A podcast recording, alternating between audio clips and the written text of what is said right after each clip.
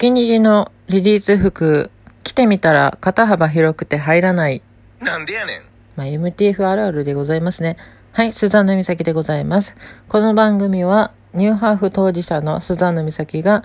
体を変えたり、性転換をしたり、えー体を女性らしくしていくっていう、などなど、そんな女性化の情報を、皆さんに分かりやすく話しつつ、ニューハーフしか知り得ない秘密の話をお伝えしていくって感じの番組でございます。そして質問をいつでも受け付けてます。今回も質問来ましたので、この質問にお答えしていこうと思います。じゃあ読み上げますよ。はい。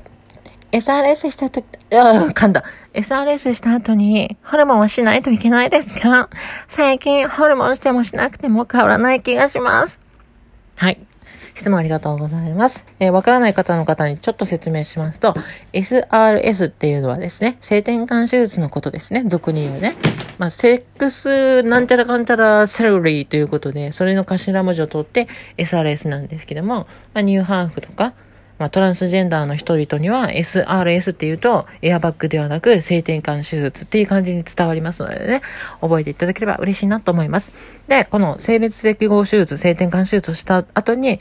まあ、女性ホルモンをしないといけないんでしょうかって話なんですけど、まあ、これはいろんな人がいますね。あの、ずっと続ける方もいますし、性別適合手術とか、抗がん摘出手術とか、そういうね、男性ホルモンを抑える手術をした後に、もう、その女性ホルモン注射とか、飲み薬とかは体に悪いからしないっていう人もいますし、まあ私が今まで見聞きした方だと、歌舞伎町のとあるニューハーフクラブ、老舗ニューハーフクラブがあるんですけど、そこのママさんは性別適合手術をしてからもう20年ぐらい経ってるけど、もうそれから一切女性ホルモンやってませんっていう人でしたね。え、それで大丈夫なんですかって聞いたら、私はプラセンタ注射してるから大丈夫ですよみたいな話をしてて、まプラセンタと女性ホルモンは全く違うんですけど、まあ、本人が大丈夫って言ってるし、まあ健康そうだったんで多分大丈夫なんだと思いますので、で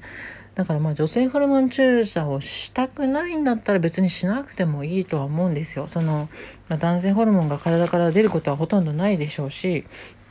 まあ、とはいえね、女性だってね、あの、40代過ぎたら、まあ、なんていうんですかね、もみあげが濃くなったりとか、頭髪が薄くなったりとか、ちょっと男性ホルモンが、あの、分泌されてる感じの、まあ、そういう症状が出る人もいるので、もしかしたら、女性ホルモンしないと、そういった男性化、ちょっとした男性化が進む方もいらっしゃるかもしれませんけれども、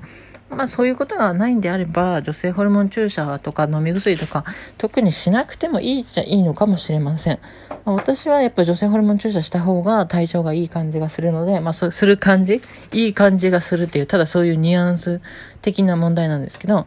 まああと、あれですね、あの、女性ホルモン注射した方が、え、エロい、エロさが出る、このなんだろう、この、自分の体の中から湧き出るエロさっていうのがあるので、まあ、それが出るので、まあ、女性ホルモン注射した方が、まあ、私はいいかなって思ってるんで、まあ、その方がモテるかなと思ってやってますね。なので、質問者さんが別にそういうことは別にどうでもいいっていう人だったら、しなくてもいいと思うし、しなくて体調が悪くならないんだったら、まあそれでもいいと思うし、って感じで考えていただきたいなーってところでございますね。ちょっとお茶飲みます。うん。まあ今回はそんな感じで終わりたいと思います。